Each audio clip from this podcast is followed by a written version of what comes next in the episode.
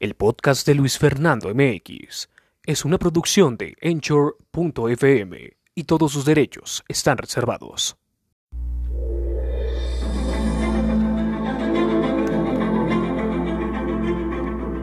Anchor FM presenta el podcast de Luis Fernando MX, donde todo cabe en más de una hora.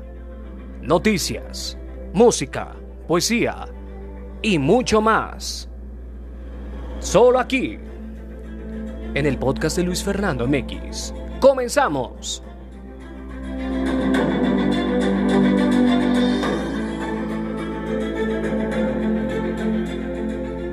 Bienvenidos. Sean ustedes bienvenidos a este podcast con esta intro sensacional. Una intro muy increíble. Hoy vamos a tener un homenaje muy especial a un gran artista español que todos ustedes deben de reconocer. Padre de un gran artista que precisamente eh, lo reconocemos, que es Enrique Iglesias.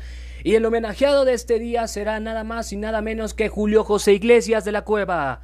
Mejor reconocido como Julio Iglesias. Vamos a tener muchas canciones de él. Vamos a tener un gran programa. Se los aseguro, muchachos. Créanme que con este programa van a sentirse un poco mejor después del trabajo, después de la escuela.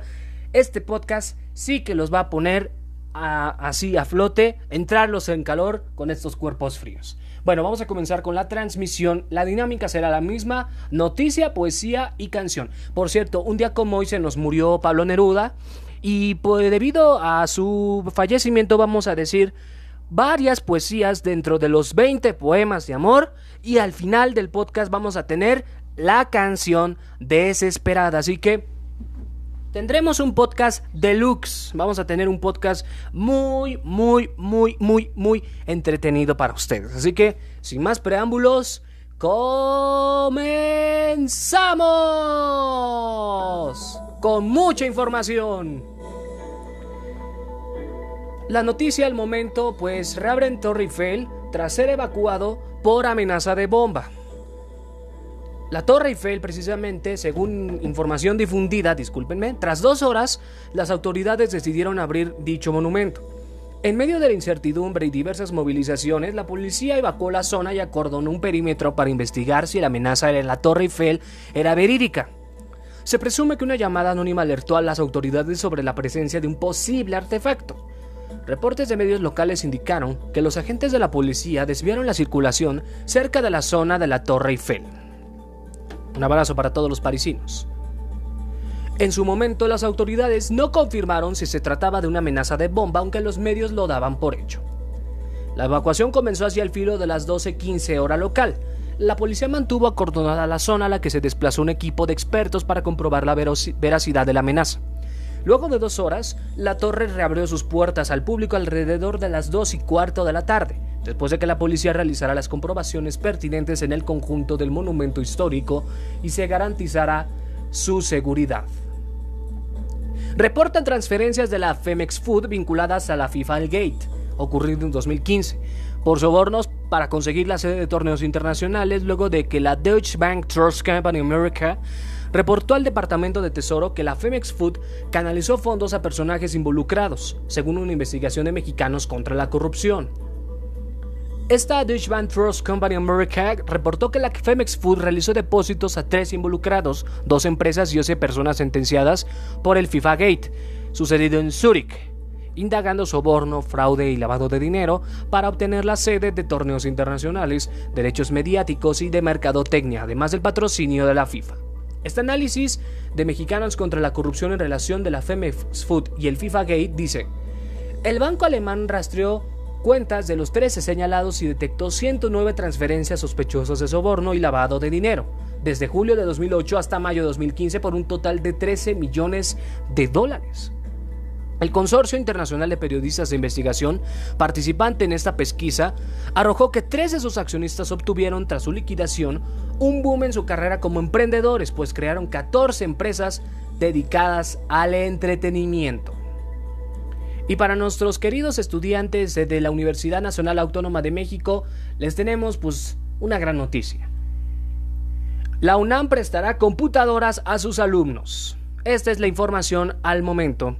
Lo que dice el rector Graue dio la bienvenida a los estudiantes de nuevo ingreso a la máxima casa de estudios fue antier, el lunes 21 de septiembre. Vamos a escuchar el reportaje de la UNAM, Enrique Graue, dio la bienvenida a estudiantes de nuevo ingreso, quienes inician el ciclo escolar a distancia por la pandemia de COVID-19, e informó que la máxima casa de estudios acondicionó sitios para facilitar el préstamo de equipos de cómputo y espacios con conectividad a Internet. Para esta fase inicial, hemos acondicionado sitios donde facilitarles préstamos de equipos de cómputo y espacios con conectividad para que puedan tener un mejor acceso al aprendizaje a distancia. En sus respectivas entidades se les explicarán con oportunidad las medidas que en cada caso se han implementado. Este lunes, alrededor de 350 mil estudiantes de la UNAM iniciaron el ciclo escolar 2020-2021 vía remota y en condiciones inéditas derivadas de la pandemia, las clases de este nuevo ciclo comenzarán de manera paulatina a lo largo de la semana y hasta que así lo determinen las autoridades de cada facultad, escuela o plantel de bachillerato. Enrique Graue reiteró que cuando la emergencia lo permita, el regreso presencial a las aulas será gradual, protegiendo a los grupos vulnerables y con las medidas sanitarias aprobadas, entre ellas el uso obligatorio del cubrebocas pues es una verdadera noticia que acaba de dar el rector Grague Witchers. Y por supuesto, quisiera felicitar a todas aquellas personas que se quedaron en sus respectivas licenciaturas e ingenierías de todas las facultades de la universidad. Felicitaciones, muchachos. Desde este podcast les mando un cordial saludo. Investiga la UIF a Ricardo Anaya por el caso de Brecht. Esos tipos, hombre por presuntamente estar relacionado en ese caso, reportaron medios de comunicación nacional. Lo anterior, luego de que Ricardo apareció en la lista de las 70 personas mencionadas por Emilio Lozoya ante la Fiscalía General. El ex candidato presidencial es señalado de recibir dinero de Odebrecht para votar a favor de la reforma energética aprobada el sexenio pasado. El titular Santiago Nieto confirmó que se realiza un indagatorio en contra del panista. Ese titular asistió a la Universidad Autónoma de Querétaro a firmar un convenio de colaboración. Tras filtrarse la denuncia de Lozoya, apareció en la declaración a Naya por supuestamente recibir varios millones de pesos.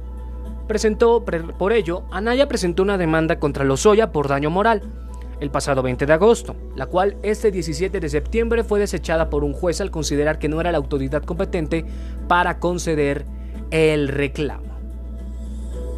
Atento, vota por Oaxaca como uno de los mejores sitios turísticos, muchachos.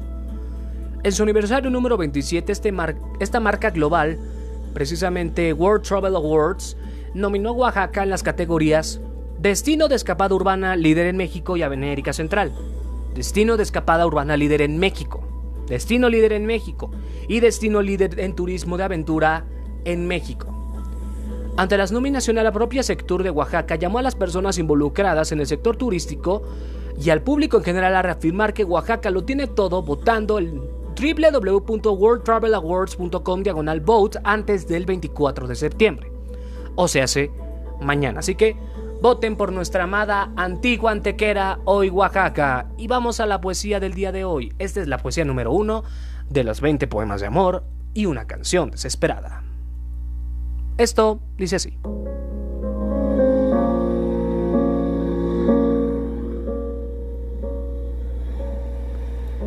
Cuerpo de mujer, blancas colinas, muslos blancos. Te pareces al mundo en tu actitud de entrega. Mi cuerpo de labriego salvaje te socava y hace saltar el hijo del fondo de la tierra. Fui solo como un túnel, de mí huían los pájaros, y en mí la noche entraba su invasión poderosa. Para sobrevivir me te forjé como un arma, como una flecha en mi arco, como una piedra en mi onda. Pero cae la hora de la venganza y te amo. Cuerpo de mujer, de musgo, de leche ávida y firme. Ah, los vasos del pecho, los ojos de ausencia. Las rosas del pubis, tu voz lenta y triste. Cuerpo de mujer mía, persistirá en tu gracia. Mi sed, ansias, mi ansia sin límite. Mi camino indeciso oscuros cauces donde la sed eterna sigue y la fatiga sigue y el dolor infinito. Y vamos a continuar precisamente con esta canción del gran Julio Iglesias, nuestro cumpleañero de hoy, con esto que se llama Hombre Solitario. Disfrútenlo.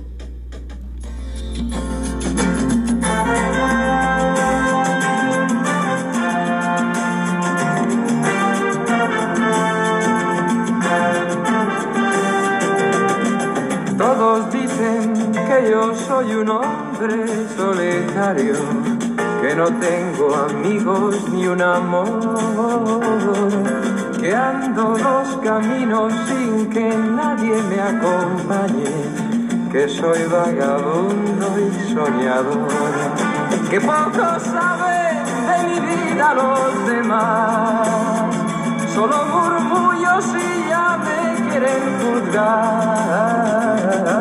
Es verdad que soy un poco triste y solitario, más o menos como los demás.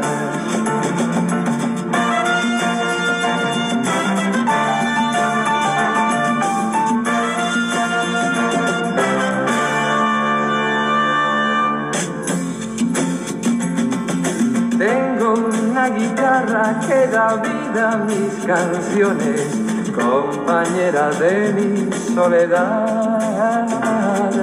Tengo mil amores, mil historias, mil razones que el tiempo se encarga de borrar.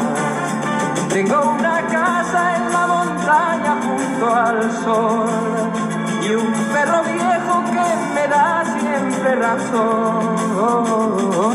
Tengo al fin y al cabo más quimeras que razones y una nueva historia que contar.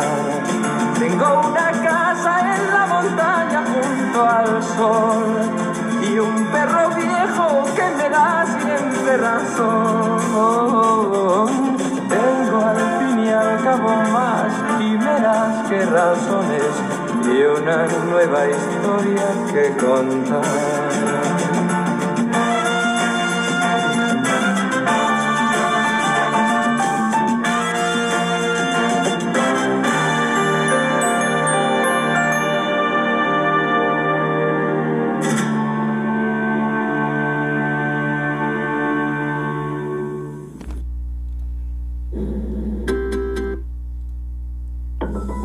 Pues continuamos con más información, amigos.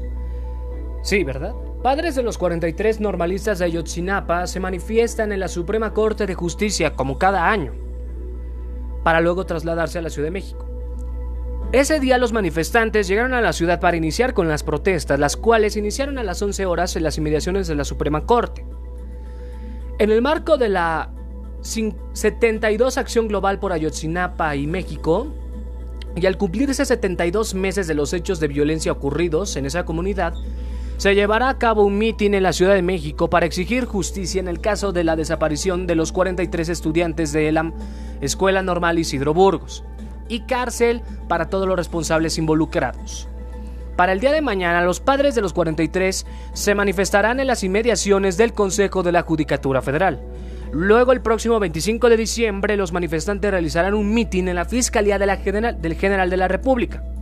El 26, fecha en que se cumplen seis años, se tiene prevista la Marcha Nacional en la Ciudad de México, a la cual se unen estudiantes de toda la República Mexicana, los familiares de personas desaparecidas, asociaciones civiles, activistas y los padres de los estudiantes de la Normal Rural Isidro Burgos. La marcha partirá del Ángel de la Independencia, recorrerá todo Paseo de la Reforma, para después ingresar a la Avenida Juárez hasta llegar al Zócalo de la ciudad. Así que tomen sus respectivas medidas para quienes quieran circular en la Avenida Juárez, en Paseo de la Reforma, en 5 de mayo y en la Plaza de la Constitución ese día, porque va a haber marcha por seis años de la desaparición de Ayotzinapa. Bueno, y hayan precisamente es una noticia muy de alegría que hayan en Coyoacán restos de capilla construida por orden de Hernán Cortés. Er, el Instituto Nacional de Antropología reveló posibles restos de una capilla en la época de Cortés. Ese descubrimiento se realizó en la zona de Coyoacán, allá en la Ciudad de México. Expertos dijeron que en 1524 Cortés habría ordenado la construcción de esta capilla. Ese lugar se edificó inicialmente con madera, adobe y lodo. Fue hecha en el mismo lugar donde hubo otros elementos arquitectónicos prehispánicos. La capilla conforma lo que hoy se conoce como la plaza o jardín de la Conchita. Arqueólogos señalan que el lugar incluso contó con algunas inhumaciones, o sea, esqueletos. Finalmente, vasijas, partes de ollas, jarras y palanganas y orzas también fueron halladas. Un hallazgo muy útil para nuestro querido Coyoacán, precisamente. Vamos a continuar con la información. Más de 500 funcionarios involucrados por sobornos del SAT. Sí, ¿verdad? Por el SAT. Eso es un poco más adelante. Y precisamente otra noticia, reloj climático instalado en Nueva York marca cuenta regresiva de nuestro planeta. Colocado en Metronome en la calle Union Square en Manhattan. El reloj climático es un proyecto artístico de Gang Golan y Andrew Boyd, quienes pretenden crear conciencia sobre las acciones para evitar que los efectos del calentamiento se vuelvan irreversibles. Este proyecto ha logrado captar la atención de los neoyorquinos y cientos de internautas. Inicialmente muchas personas sintieron curiosidad por la forma en que supuestamente marcaba la hora dicho reloj. Algunos creyeron que estaba fallado, pero la extraña forma de dar la hora tiene un propósito, ya que lo que marca el reloj es una cuenta regresiva. Aparecieron los números 7, 10, 103, 15, 40, 07. Marcan los años, los días, las horas, minutos y segundos que le quedan a nuestro planeta antes de que comience cambios irreversibles generados por el cambio. O sea, quiere decir que nos quedan 7 años, 103 días, 15 horas, 40 minutos, 7 segundos. Los artistas explicaron que basaron sus cálculos en el Instituto de Investigaciones de Mercator sobre el Cambio Climático en Berlín, Alemania. Y debido a ese proyecto forma parte de las actividades que se llevan a cabo en Nueva York, dicho proyecto solo permanecerá instalado hasta el 27 de septiembre, pero eso sí, tomamos conciencia para conservar nuestro medio ambiente, no quemar combustibles, no talar árboles, no gastar tanta energía eléctrica, por favor, cuidemos nuestro medio ambiente, ¿va? Y sin más preámbulos, vamos a continuar con la, la, siguiente poesía del día de hoy. Es la poesía número 4. La poesía número 4 de las 20 poemas, para homenajear a Pablo Neruda.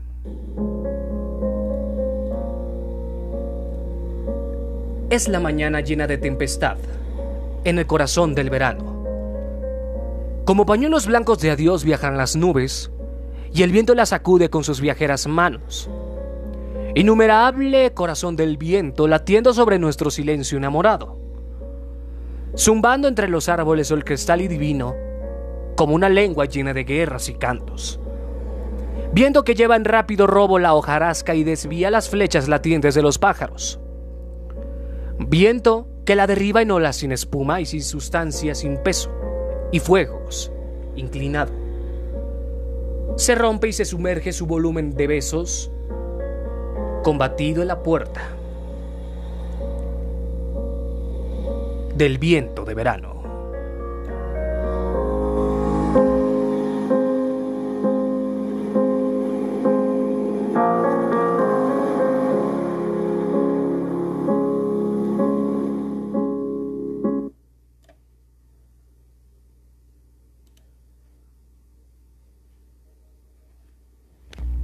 Y les dejo con esta canción que se llama Déjala. Dice así.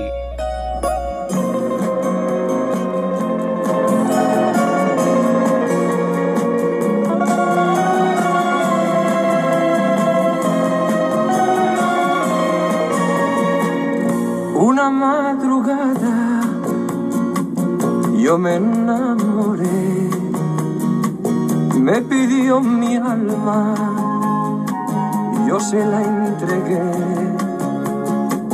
y al amanecer con aquel adiós se perdió mi alma, se llevó mi amor, agua que no bebas penas y tristezas, déjalas correr. No vale la pena cuando no te quieran llorar un querer. Agua que no bebas penas y tristezas, déjalas correr. Que un amor perdido que nunca ha querido no puede volver.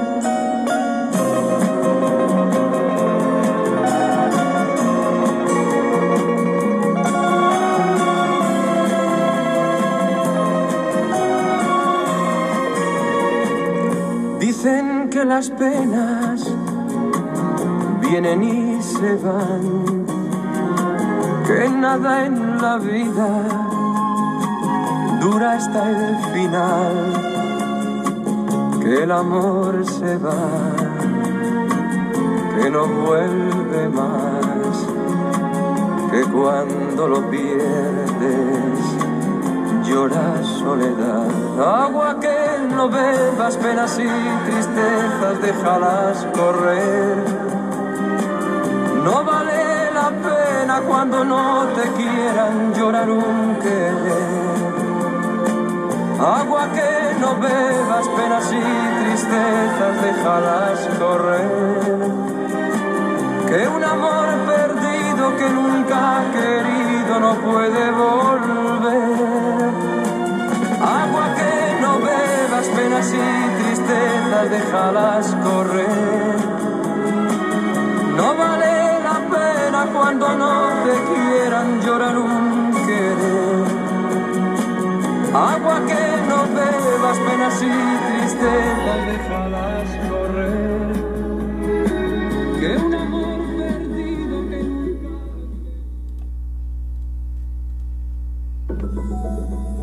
Pues agua que no has de beber, pues sí, déjala correr. Bueno, vamos a continuar con más información. En unos próximos minutos habrá lectura de nuestra, de nuestra querida tía Julia y el escribidor. Maestros de la CENTE intentan retomar bloqueos de la vía. Los retiran. La facción Poder de Base intentaron bloquear nuevamente las vías, sin embargo fueron desalojados a los pocos minutos. Cabe destacar que agentes de la Guardia, Policía Federal y Policía de Michoacán realizaron un operativo para retirar a los docentes que desde el lunes bloqueaban cuatro tramos ferroviarios en Pátzcuaro, Calzoncín o Uruapan, Nueva Italia y Marabatío. El desalojo se instruyó luego de que una empresa ferroviaria presentara una denuncia ante la Fiscalía en contra de los maestros del CENTE del bloqueo por el delito de ataque de las vías generales de comunicación. Por eso, Poder de Base recriminó lo que consideró un acto de represión y llamó a sus integrantes a reorganizarse para fortalecer su presencia en las vías del tren. Minutos antes de las 9 de la mañana, autoridades reportaron que los manifestantes retirados hace menos de 24 horas nuevamente tenían presencia en las vías férreas que atraviesan la localidad de Nueva Italia en Mújica. Elementos de la guardia y policía se trasladaron a dicho punto donde replegaron a los maestros de la para liberar la vía de comunicación, por lo que en menos de una hora los profesores fueron retirados. No obstante, en la localidad de Calzoncín, otro grupo de normalistas también intenta apoderarse, pero son impedidos por un convoy policial. Para evitar que los normalistas y docentes se concentren sobre las vías, las corporaciones han recurrido al uso de gas lacrimógeno y balas de goma.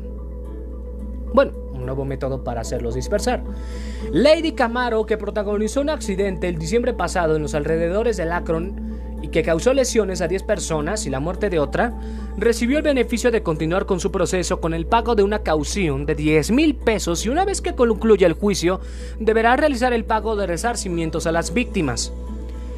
El juez de control penal oral impuso la caución de Keila Jacqueline con medidas cautelares como firmar cada 15 días en el juzgado, además que no puede salir del estado ni acercarse al estadio.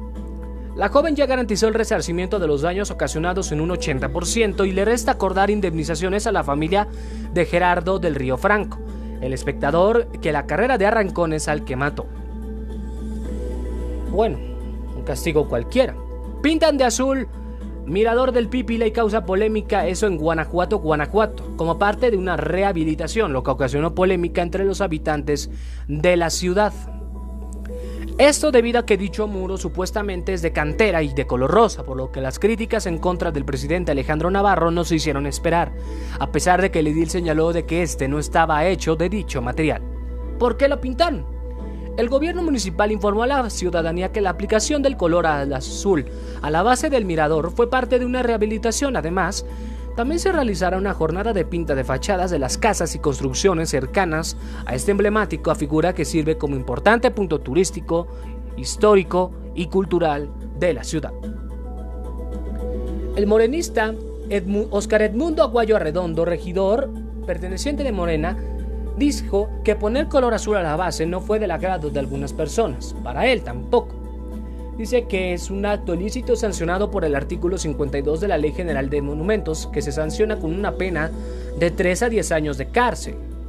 Y van a presentar una denuncia ante la Fiscalía a la brevedad. Roban aeroavión en el aeropuerto de Cuernavaca, esto se sabe. Un robo, el robo de un avión Jet Hawker con matrículas HB-PYZ fue sustraído de los hangares del aeropuerto Mariano Matamoros. El gobierno del estado reconoció que había despegado sin plan de vuelo y autorización como lo exige la ley de aviación civil. Versiones señalaron que dos hombres uniformados para vuelos comerciales ingresaron al hangar y subieron a la aeronave, apagaron las radios y despegaron en esa pista en, en citado aeroplano el cual venía procedente de Colombia y paró a cargar combustible. Se dijo que durante el hecho la aeronave estuvo a punto de causar un accidente con otra de una escuela de aviación que tiene su base en el aeropuerto de Cuernavaca. Según lo escrito, alrededor de las 8.20 arribaron al filtro B3 de seguridad de la terminal tres hombres quienes tramitaron su procedimiento de ingreso con las autoridades y que, de acuerdo con el gobierno, no encontraron elementos como drogas, armas, o dinero en sus pertenencias. Pasajeros usan bien el cubrebocas en estas líneas del metro, las líneas precisamente 6, 12, 2, 3 y 1, 8, 9, 7, A y 4. El menor porcentaje de pasajeros que usan correctamente el cubrebocas se encuentran en las líneas 5 y B, con el 95 y el 94% respectivamente, en tanto que con el 93% la A y la 2, 5, 12 y 3 el 92%, línea 8 y 1 con 94, B y 4 con el 90, 9 y 7 con el 89. Vamos a nuestra poesía del día de hoy. Vamos a continuar con otra poesía más de Pablo Neruda, esto que es la poesía número 10 la poesía número 10. Vamos a alternar, no vamos a, no vamos a seguir así al pie de la letra, ¿verdad? Vamos.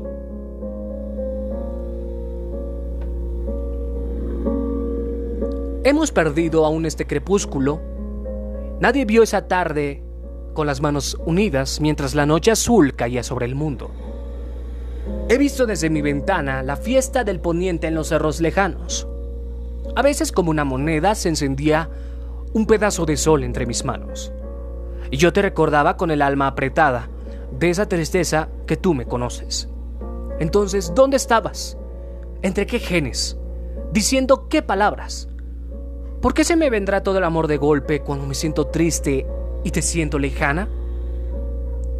Cayó el libro que siempre se toma en el crepúsculo y como un perro herido, rodó a mis pies mi capa. Siempre siempre te alejas en las tardes hacia donde el crepúsculo corre borrando estatuas.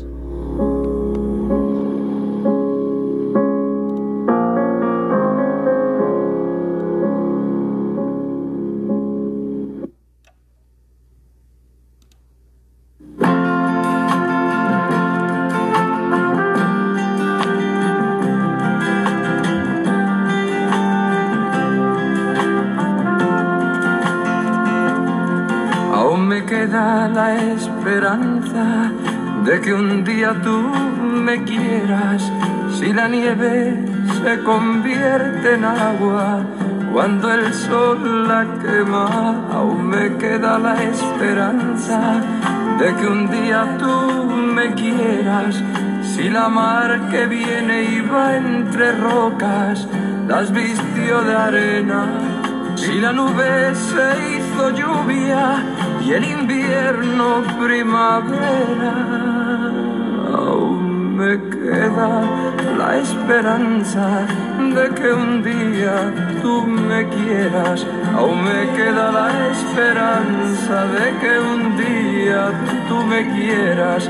Con las piedras del camino que me ven llorar mi pena construiremos nuestra casa el día en que tú me quieras y al abrir una ventana los geranios y la hiedra nos darán los buenos días el día en que tú me quieras si la nube se hizo lluvia y el invierno primavera aún me queda la esperanza de que un día tú me quieras. Aún me queda la esperanza de que un día tú me quieras. Aún me queda la esperanza de que un día tú me quieras. Aún me queda la esperanza de que un día tú me quieras si la nieve se convierte en agua, cuando el sol la quema, aún me queda la esperanza de que un día tú me quieras. Si la mar que viene y va entre rocas, las vistió de arena, la la la la la la la la la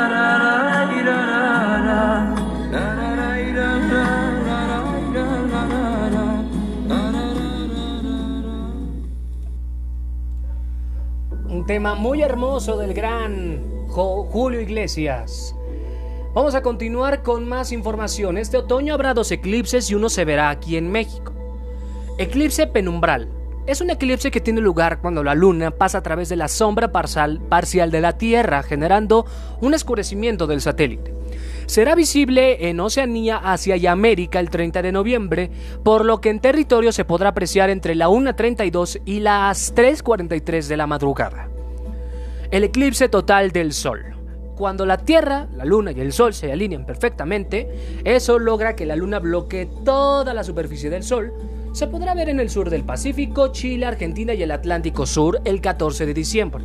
Se verá de manera parcial en el Pacífico, Sur de América y la Atlántida. ¿Qué ocurre en los equinoccios? Los equinoccios son momentos del año en que el Sol se encuentra en el plano del ecuador celeste. Ahorita estamos entre el, en el equinoccio de otoño. Ese eh, a las 8 y media comenzó y durará 89 días y 20 horas ya que finalizará el 21 de diciembre con la llegada del invierno.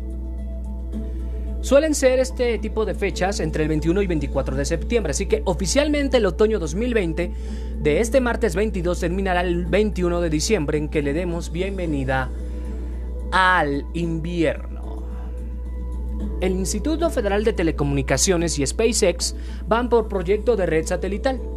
El instituto tuvo un encuentro con esa empresa precisamente en el que abordaron temas de las disposiciones regulatorias en materia de comunicación vía satélite para la operación de la constelación satelital de SpaceX en el país. Según el anteproyecto de disposiciones regulatorias en materia de comunicación vía satélite elaborado por el IFT, para que SpaceX pueda operar en el país deben estar al menos en coordinación y contemplar en su zona de servicio la parte del territorio nacional donde se pretendan explorar las bandas de frecuencia asociadas. De acuerdo con una encuesta nacional sobre disponibilidad y uso de tecnologías de la información en los hogares elaborada por el INEGI, en México hay 80.6 billones de usuarios que representan las, al 70% de la población mayor a los 6 años de edad. Se estima que el 56.4% de los hogares, 20.1 millones, dispongan de Internet fijo y móvil. Tesla demanda al gobierno de Estados Unidos por aranceles a productos chinos. Esta empresa afirmó que esos aranceles sobre una lista de productos en el marco de la guerra comercial entre Washington y Pekín son ilegales. La querella fue presentada el lunes por Tesla del multimillonario Elon Musk ante el Tribunal Internacional de Comercio de Nueva York, Cuestiona en este documento de 17 páginas al que la AFP tuvo acceso las medidas impuestas por el representante estadounidense Robert Lighthizer. La compañía considera que los aranceles adicionales del 25% de impuestos por Trump, como las pantallas utilizadas en sus autos, son arbitrarios, caprichosos y un abuso de poder. Por ello, el grupo pide la anulación y reclama ser, entre comillas, compensado con intereses por haber pagado los aranceles. Trump contra Biden. Ve quienes aportan los billones de dólares para sus campañas. La Comisión Electoral Federal, la organización gubernamental que supervisa las elecciones, asegura que hasta el 22 de septiembre las contribuciones durante el ciclo llegarán a la cifra récord de 3.155 millones de dólares. De esa suma, 1.072 millones son con donaciones individuales de menos de 200. Estas están muy limitadas por las reglas, quienes que imponen estrictos topes monetarios y muchos requerimientos de transparencia a la hora de reportarlos. Otro camino por el cual llega el dinero a los candidatos son los comités de acción política, un tipo de organizaciones de recaudo de fondos para las causas políticas que en principio deben guardar cierta independencia frente a las campañas electorales de los candidatos individuales. Según datos, en este proceso los comités de acción política ya recaudaron 1.418 millones de dólares. Nuevo fraude millonario en Instagram. Y así estafan a millones de seguidores. Ojalá usted no sea uno de los involucrados, ¿eh? Tenga cuidado. Defraudan a sus cientos de miles de seguidores ganando su confianza y generando empatía. Yo decidí comprarle a ella porque me generaba confianza, la verdad es que ya tenía muchos años siguiéndola. Fashion bloggers venden productos de alta gama que formaron parte de su armario. Dior, Gucci, Louis Vuitton, Chanel, este, ah, Prada también maneja.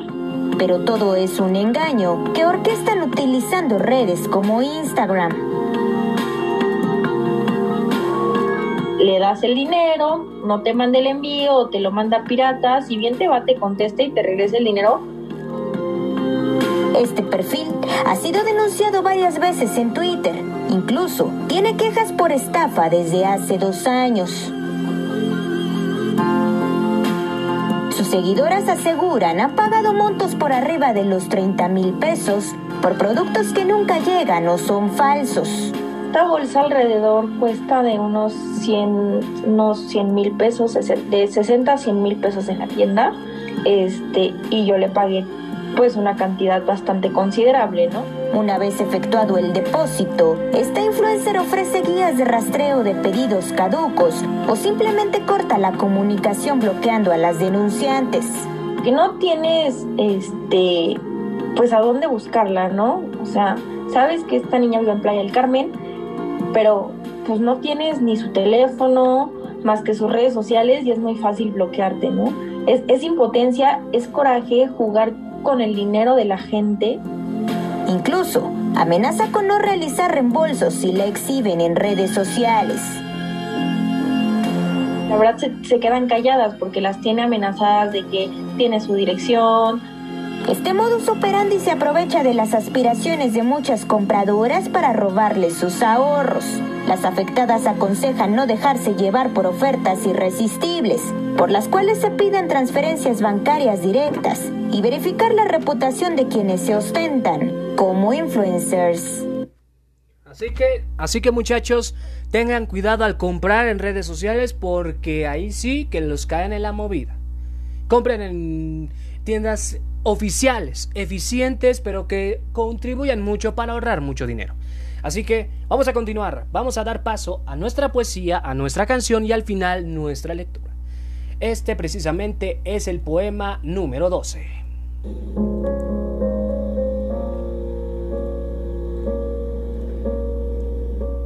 Para mi corazón basta tu pecho, para tu libertad bastan mis alas. Desde mi boca llegar hasta el cielo lo que estaba dormido sobre tu alma. Es en ti la ilusión de cada día. Llega en el rocío a las corolas. Socavas el horizonte con tu ausencia, eternamente en fuga como la ola. He dicho que cantabas en el viento como los pinos y los mástiles.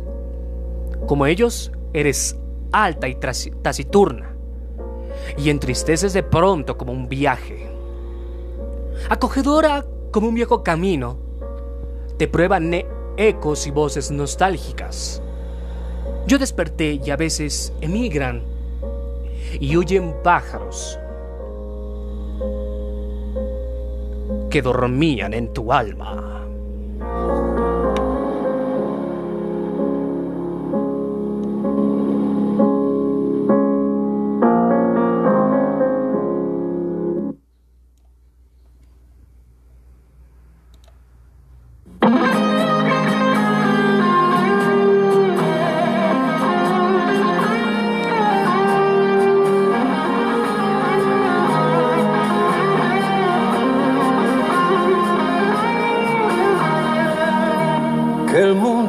Será una porquería, ya lo sé, en el 506 y en el 2000 también, que siempre ha habido chorros maquiavelos y estafados, contentos y amargados, varones y doble, pero que el siglo XX es un despliegue de maldad insolente, ya no hay quien lo niegue.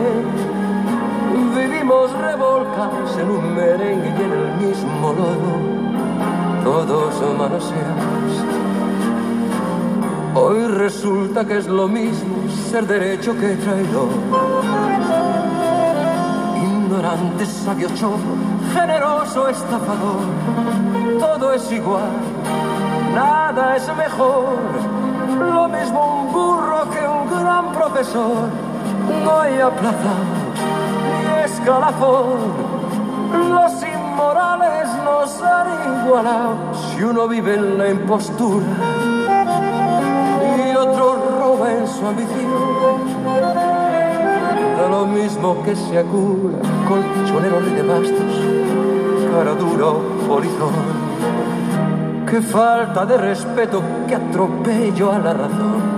Cualquiera es un señor, cualquiera es un ladrón mezclado con Stravinsky, va Don Bosco en la Miñón, Don Chicho y Napoleón, Carnera y San Martín, igual que la vidriera irrespetuosa de los campanachis, se ha mezclado la vida y herida por un sable sin remancha, ve llorar la Biblia contra un calefón.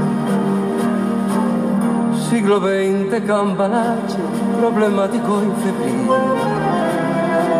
el que no llora no mama y el que no afana es un gil. Dale no más, dale que va, que allá en el nos vamos a encontrar. No pienses más, siéntate a un lado, que nadie importa si naciste honrado. Es lo mismo el que labura, noche y día como un buey el que vive de los otros, que el que mata, que el que cura, no está fuera de la ley.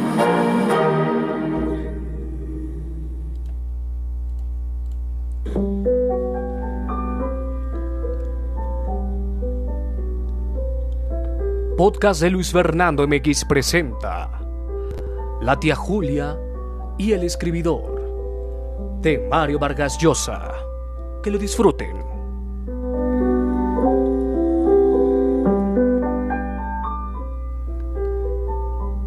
Desde la calle, Lituma alcanzó a ver que el negro se había tendido en el suelo, indiferente a los gritos del carterista. Un chino delgadito que no salía del susto. Despertarse y encontrarse con semejante cuco, se reía Lituma, rompiendo otra vez con su maciza figura la niebla, el viento, las sombras. Con las manos en el bolsillo, las solapas del capote levantadas, cabizbajo, sin darse prisa, continuó su ronda. Estuvo primero en la calle del Chancro, donde encontró a Choclo Román acodado en el mostrador de Happy Land, festejando los chistes de Paloma del Llanto, el viejo marica de pelo pintado y dientes postizos que hacía de barbán. Consignó en el parte que el guardia román tenía trazas de haber ingerido bebidas espirituosas en horas de servicio. Aunque sabía de sobra que el teniente Concha hombre lleno de comprensión para las debilidades propias y ajenas, haría la vista gorda. Se alejó luego del mar y remontó la avenida Sáenz Peña, más muerta que a esa hora que un cementerio. Y le costó un triunfo dar con Humberto Quispe, que tenía el área del mercado. Los puestos estaban cerrados y había menos vagabundos que otras veces, durmiendo acurrucados sobre costales o periódicos bajo las escaleras y los camiones. Después de varias vueltas inútiles y muchos toques de silbato con la señal de reconocimiento, encontró a Quispe en la esquina de Colón y Cochara, Cocharane. Ayudando a un taxista, a un par de forajidos acababan de romperle el cráneo para robarle. Lo llevaron a la asistencia pública para que lo cosieran. Luego se tomaron un caldito de cabezas en el primer puesto que abrió. El de la señora Gualberta, vendedora de pescado fresco. Un patrullero recogió a Lituma en Sáenz Peña y le dio una ventona hasta la fortaleza del Real Felipe, al pie de cuyas murallas hacía guardia Manitas Rodríguez, el Benjamín de la comisaría. Le sorprendió jugando a la rayuela, solito, en la oscuridad. Saltaba muy serio de cajón a cajón, en un pie, en dos, y al ver al sargento se cuadró. El ejercicio ayudará a entrar en calor, le dijo, señalando el dibujo hecho con tiza en la vereda. ¿Usted no jugaba de chico a la rayuela, mi sargento? Más bien al trompo, y era buenazo haciendo volar cometas, le respondió Lituma. Manidas Rodríguez le refirió un incidente que, decía, le había alegrado la guardia. Estaba recorriendo la calle Pasoldán a eso de la medianoche, cuando había visto a un sujeto trepando por una ventana. Le había dado el alto revólver en mano, pero el tipo se puso a llorar, jurando que no era ratero, sino esposo y que su señora le pedía que entrara así, a oscuritas y por la ventana. ¿Y por qué no por la puerta, como todo el mundo? Porque está medio chiflada, lloriqueaba el hombre. Fíjese que verme entrar como ladrón la pone más cariñosa.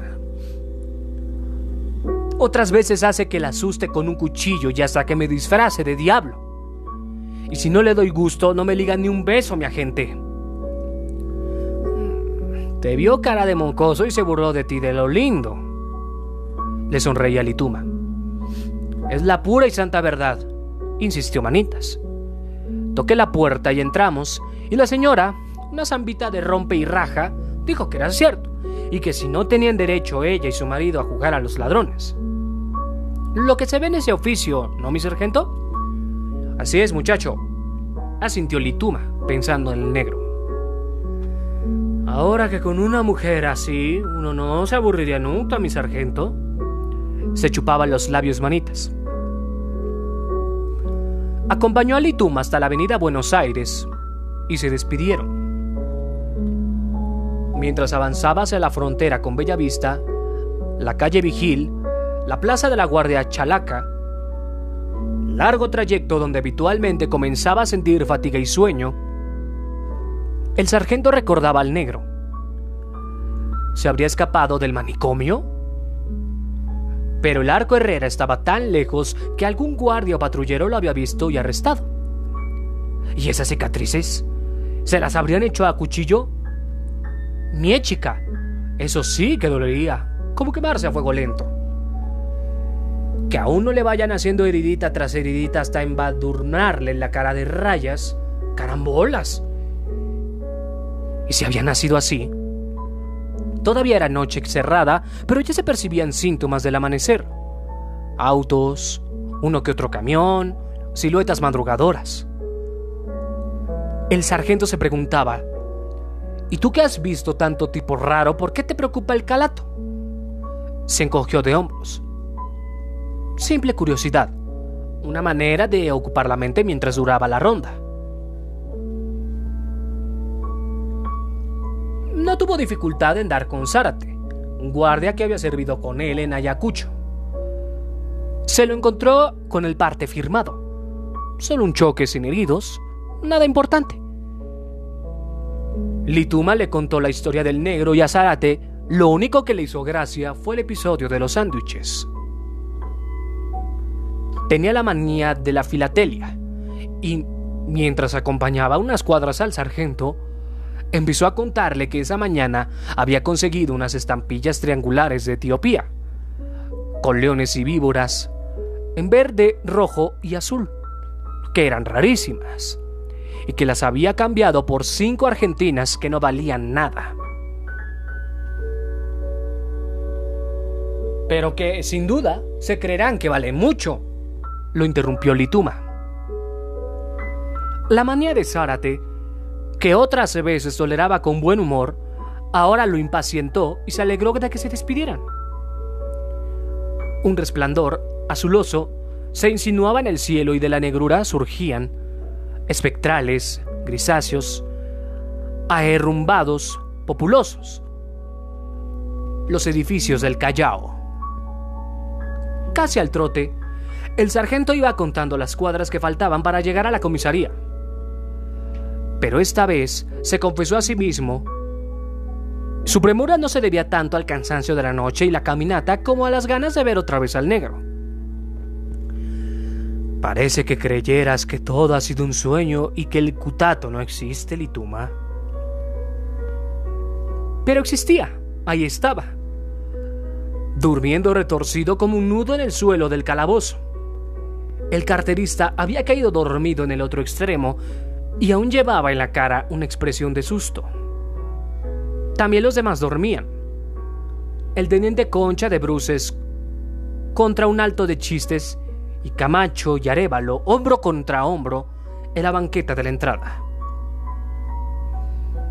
Lituma estuvo un largo rato contemplando al negro, sus huesos salientes, su pelo ensortijado, su granjeta, su diente huérfano, sus mil cicatrices, los estremecimientos que lo recorrían.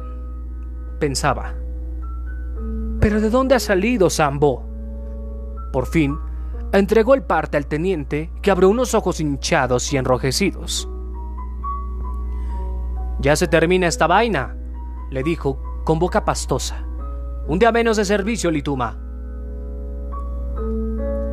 Y un día menos de mi vida también, pensó el sargento se despidió haciendo sonar los tacos muy fuerte.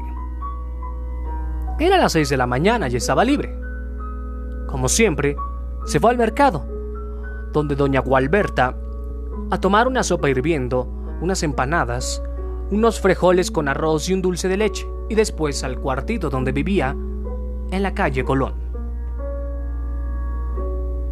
Se demoró en pescar el sueño, y cuando lo pescó, empezó inmediatamente a soñar con el negro lo veía cercado de leones y víboras rojas, verdes y azules, con el corazón de Abisinia, con chistera, botas y una varita de domador.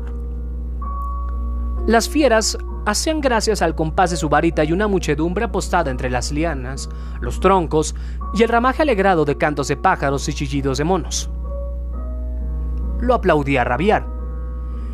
Pero en vez de hacer una reverencia al público, el negro se ponía de rodillas. Alargaba las manos en ademán suplicante. Los ojos se le aguaban y su gran jeta se abría. Y angustioso, raudo, tumultuoso, comenzaba a brotar el trabalenguas. Su absurda música. Lituma se despertó a eso de las 3 de la tarde, de mal humor y muy cansado pese a haber dormido siete horas. Ya se lo habrán llevado a Lima, pensó. Se lavaba la cara como un gato y se vestía. iba imaginando la trayectoria del negro. Lo había recogido el patrullero de las nueve. Le habrían dado un trapo para que se cubriera. Lo habrían entregado a la prefectura. Le habrían dado abierto un expediente. Lo habrían mandado al calabozo de los sin juicio y ahí estaría ahora, en esa cueva oscura, entre los vagabundos. Rateros, agresores y escandalosos en las últimas 24 horas, temblando de frío y muerto de hambre, rascándose los piojos. Era un día gris y húmedo. Entre la neblina las gentes se movían como peces en aguas sucias y lituma, paso a pasito, Pensando, se fue a tomar lonche donde la señora Gualberta, dos panes con queso fresco y un café. Te noto raro, Lituma, le dijo la señora Gualberta, una viejecita que conocía la vida. ¿Problemas de dinero o de amor? Estoy pensando en un cutato que encontré anoche, dijo el sargento, probando el café con la puntita de la lengua. Se había metido un depósito del terminal. ¿Y qué tiene de raro eso? preguntó doña Gualberta. Estaba calato, lleno de cicatrices. El pelo como una selva y no sabe hablar, le explicó Lituma. ¿De dónde puede venir un tipo así? pues del infierno. se rió la viejecita, recibiéndole el billete. Lituma se fue a la Plaza Grau a encontrarse con Petralbes, un cabo de la Marina. Se habían conocido años atrás, cuando el sargento era solo guardia y Pedralbes marinero raso, y servían ambos en Pisco. Luego, sus respectivos destinos se habían separado cerca de 10 años, pero desde hacía dos se habían juntado de nuevo. Pasaban sus días de salida juntos y Lituma se sentía donde los Pedralbes en casa. Se fueron a la punta, al club de cabos y marineros, a tomarse una cerveza y a jugar al sapo. Lo primero que hizo el sargento fue contarle la historia del negro. Pedralbes encontró inmediatamente una explicación. Es un salvaje de África que se vino de Polizonte en un barco. Hizo el viaje escondido y al llegar al Callao se descolgó de nochecita al agua y se metió al Perú. De contrabando.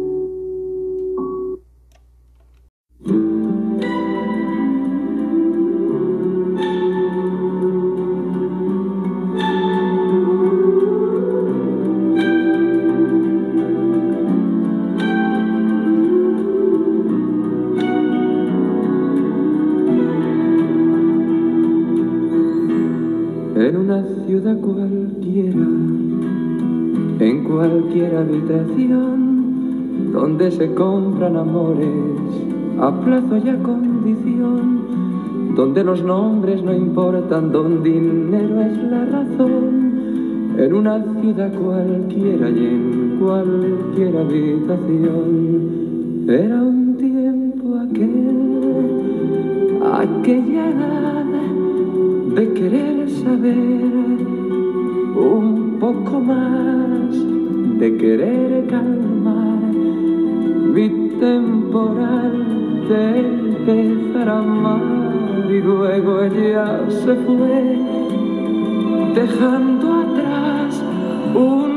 un ayer a soledad no pudo calmar mi temporal no me pudo amar y así debí yo don nadie comprar acciones de amor, acciones que luego al cambio se quedan en un adiós.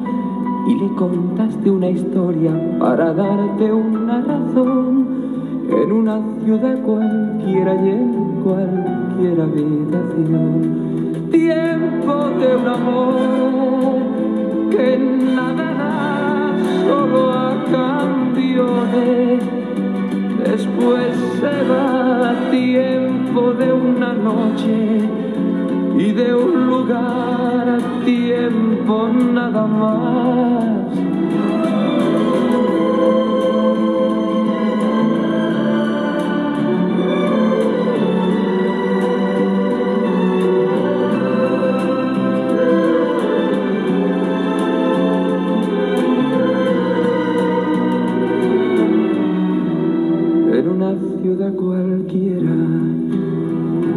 cualquier habitación. Viví una noche cualquiera, cualquier historia de amor.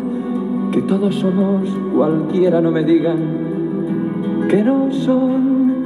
En una ciudad cualquiera y en cualquier habitación.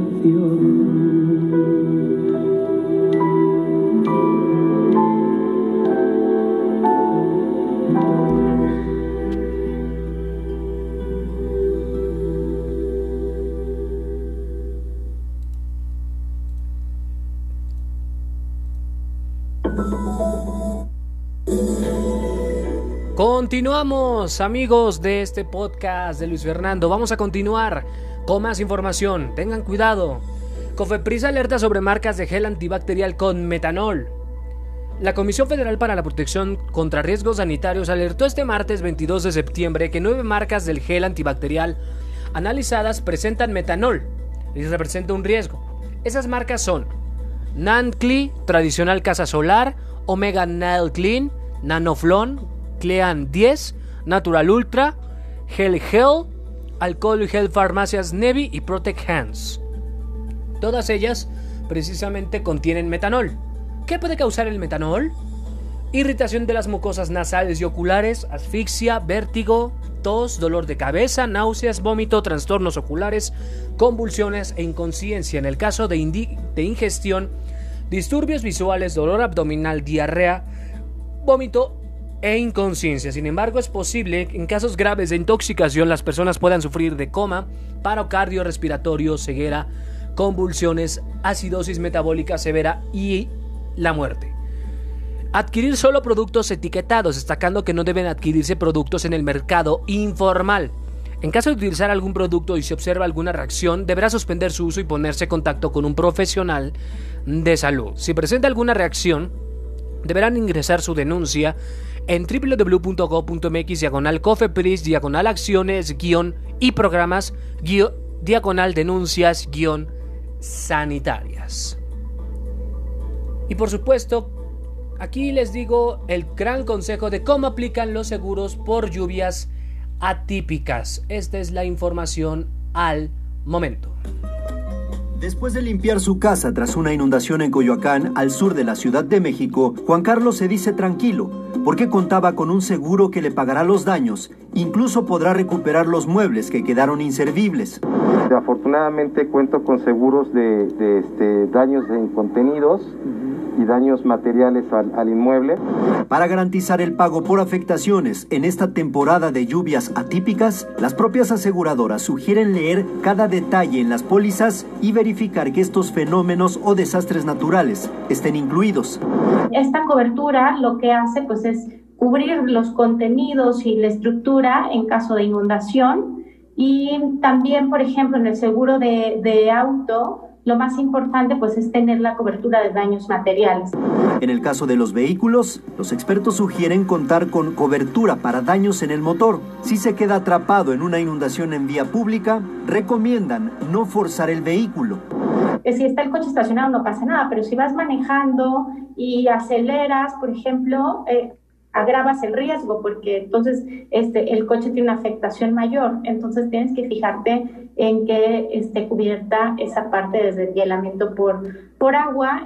Los ajustadores no deben tardar más de una hora en llegar al sitio del siniestro, algo que no cumplieron a Julio Javier. Su auto quedó atrapado, pero el personal del seguro acudió cuatro días después.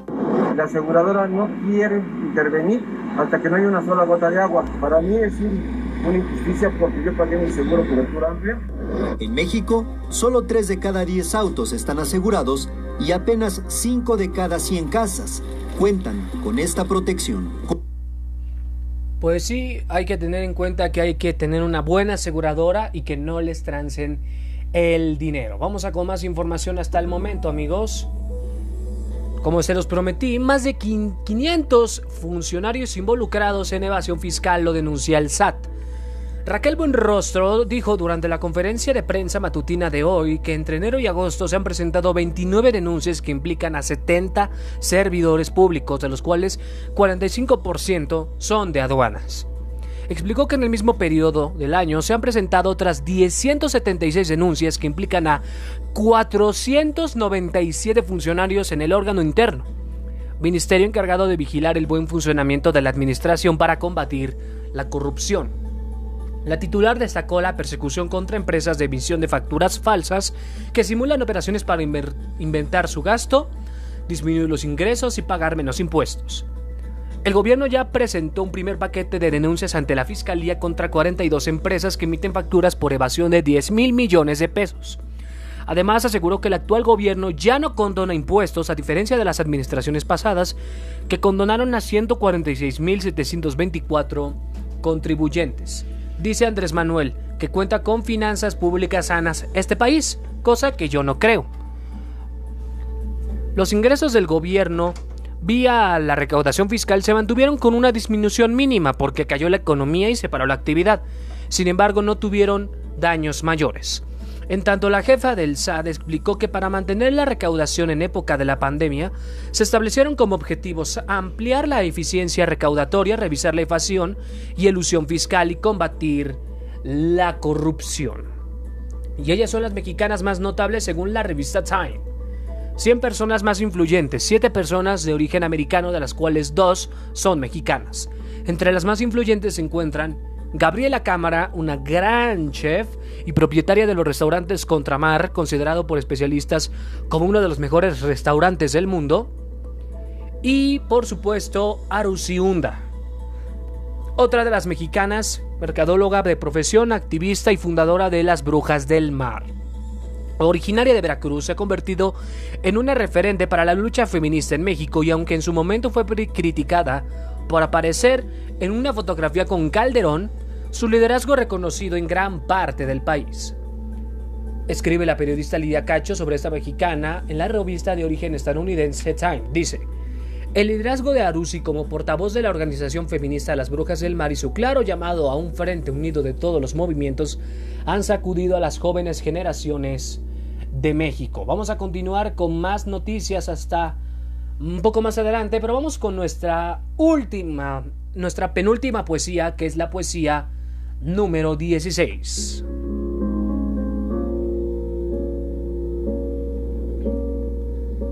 En mi cielo al crepúsculo eres como una nube, y tu color y tu forma son como yo los quiero.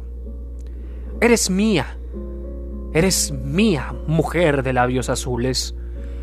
Viven en tu vida mis infinitos sueños. La lámpara de mi alma te sonrosa los pies. El agrio vino mío es más dulce en tus labios. Oh, segadora de mi canción de atardecer cómo te sienten mía mis sueños solitarios. Eres mía, solo mía, y voy gritando en la brisa de la tarde y el viento arrastra mi voz viuda. Cazadora del fondo de mis ojos, tu robo, estanca como el agua tu mirada nocturna. En la red de mi música estás presa, amor mío, y mis redes de música son anchas como el cielo. Mi alma nace a la orilla de tus ojos de luto, y en tus ojos de luto comienza el país del sueño.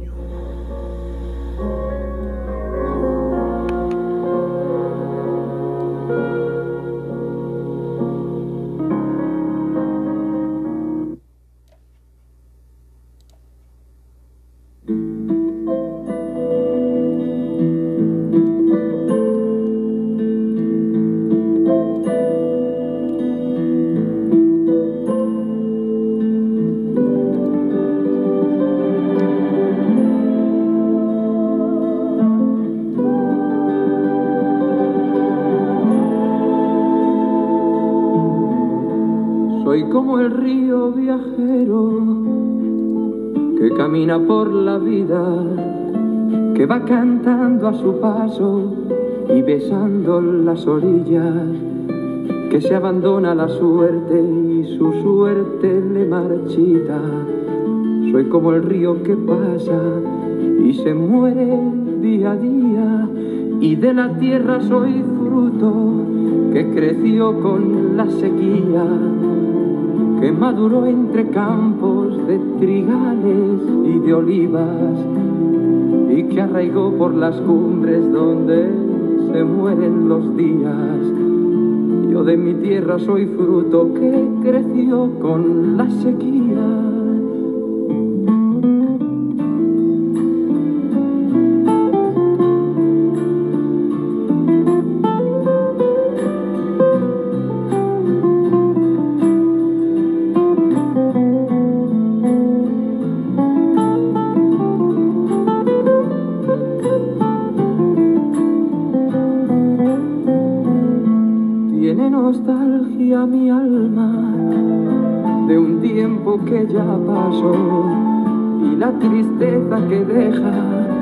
La soledad del adiós. A veces busca la noche para ocultar su dolor. Tiene tristeza y nostalgia de soledad y de amor. Y voy abrazando al viento, arrullándome en su queja. Le voy cantando bajito, le voy diciendo un poema que somos viento de paso, que acariciamos la tierra, que se quedan los caminos y se mueren sus poetas. Y soy de todos y nadie, de penas y de alegrías. Yo soy de aquellos que callan y soy de aquellos que gritan.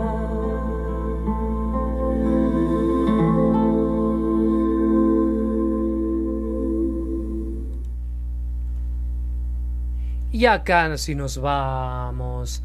Ah, pero vamos a continuar con más noticias. Vamos a continuar con más este, poemas de amor. Y precisamente, nada más voy a decir el poema 19 y vamos a tocar dos temas de Julio Iglesias.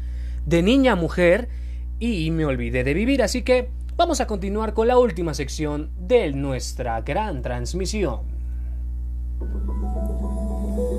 Champ, jugador del año de la UEFA, Kevin De Bruyne, Robert Lewandowski Manuel Neuer son los nominados.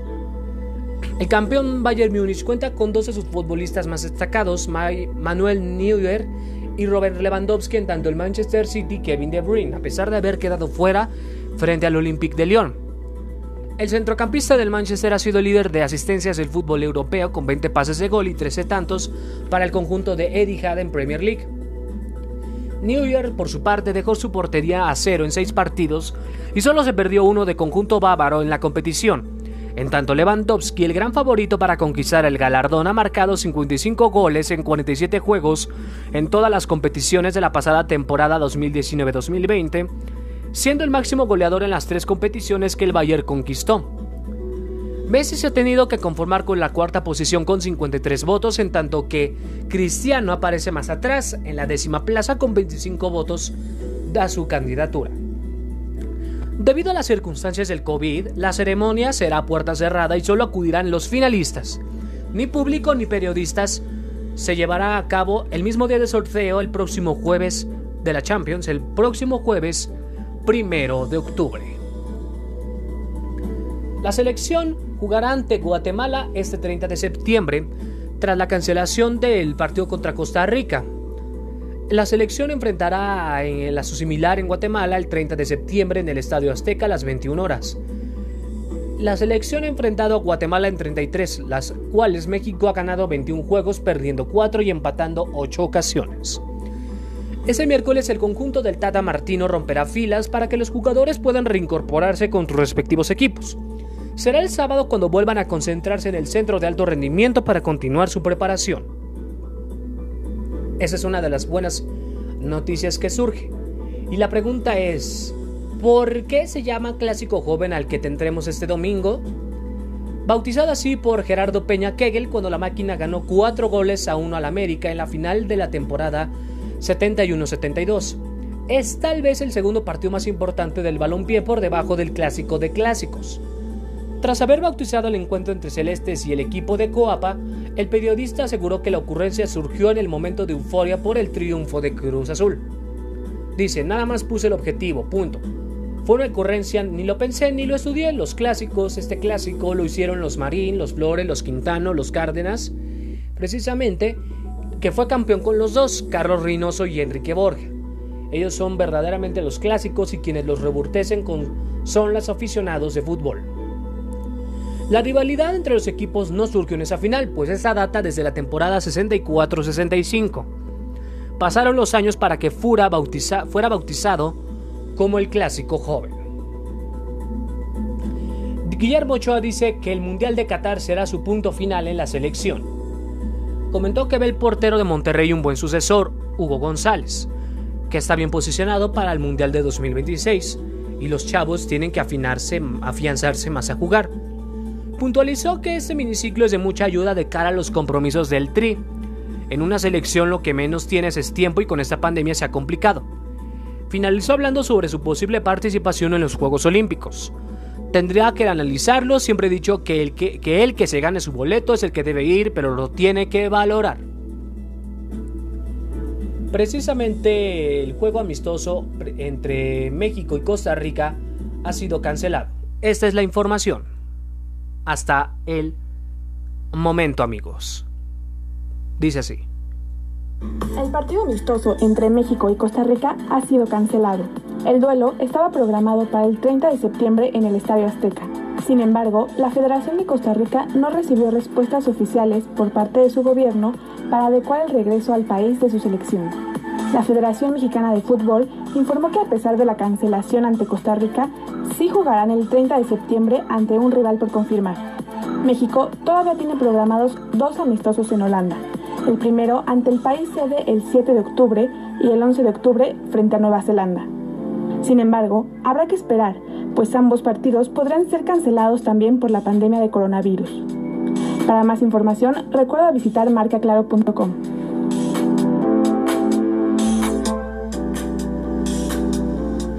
Pues es un partido que nunca olvidarán. Eh, será este 30 de septiembre, el de México-Guatemala. Y bueno, ya nos vamos. Vamos a escuchar el poema número 19 ya para acabar esta transmisión. Niña morena y ágil, el sol que hace las frutas, el que cuaja los trigos y el que tuerce las algas. Hizo tu cuerpo alegre tus luminosos ojos y tu boca que tiene la sonrisa del agua. Un sol negro y ansioso se te arrolla en las hebras de la, de la negra melena cuando estiras los brazos. Tú juegas con el sol como un estero y él te deja los ojos dos oscuros remansos. Niña morena y ágil, nada hacia ti me acerca, todo de ti me aleja como del mediodía. Eres la delirante juventud de la abeja, la embriaguez de la ola, la fuerza de la espiga. Mi, mi corazón sombrío te busca, sin embargo, amo tu cuerpo alegre, tu voz suelta y delgada, mariposa morena, dulce y definitiva, como el trigal y el sol la amapola y el agua.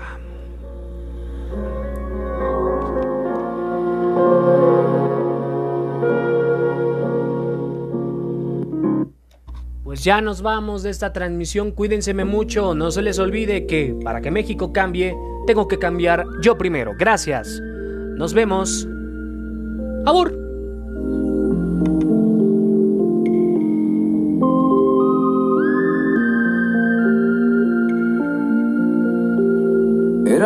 De largos silencios y ya me querías bien. Tu mirada buscaba la mía, jugabas a ser mujer. Pocos años ganados al tiempo, vestidos con otra piel. mi vida que nada esperaba, también te quería bien. Te extrañaba ya tanto que al no verte a mi lado ya soñaba con volverte a ver. Y entre tanto te estaba inventando de niña mujer. Esa niña de largos silencios volaba tan alto que mi mirada quería alcanzarla y no la podía ver. La paraba en el tiempo pensando que no debería crecer. Pero el tiempo me estaba engañando, mi niña se hacía mujer. La quería ya tanto que al partir de mi lado ya sabía que la iba a perder. Y es que el alma le estaba cambiando de niña a mujer. La quería ya tanto que al partir de mi lado ya sabía que la iba a perder. Y es que el alma le estaba cambiando de niña a mujer.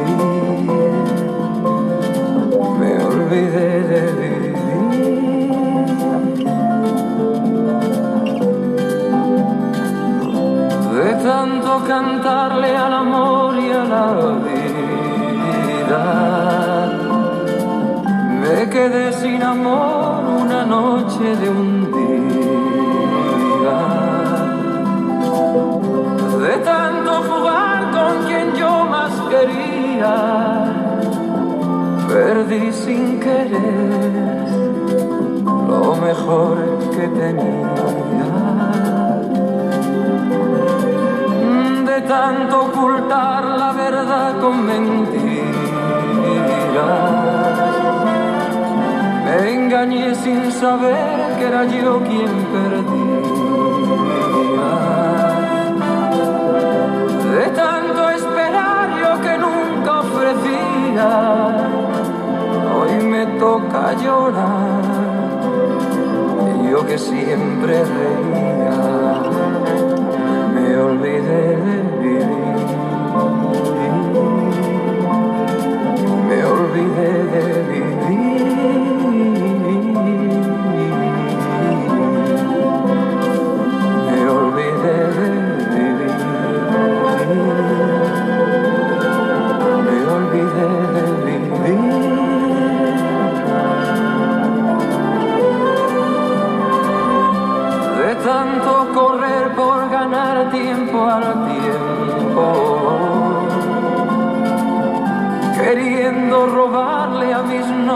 El sueño.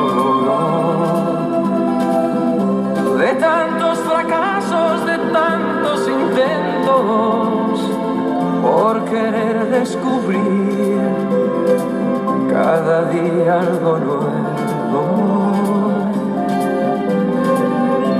de tanto jugar con los sentimientos, viviendo de envueltos en sueños. De tanto gritar mis canciones al viento, ya no soy como ayer, ya no sé lo que siento, me olvidé de vivir, me olvidé de vivir.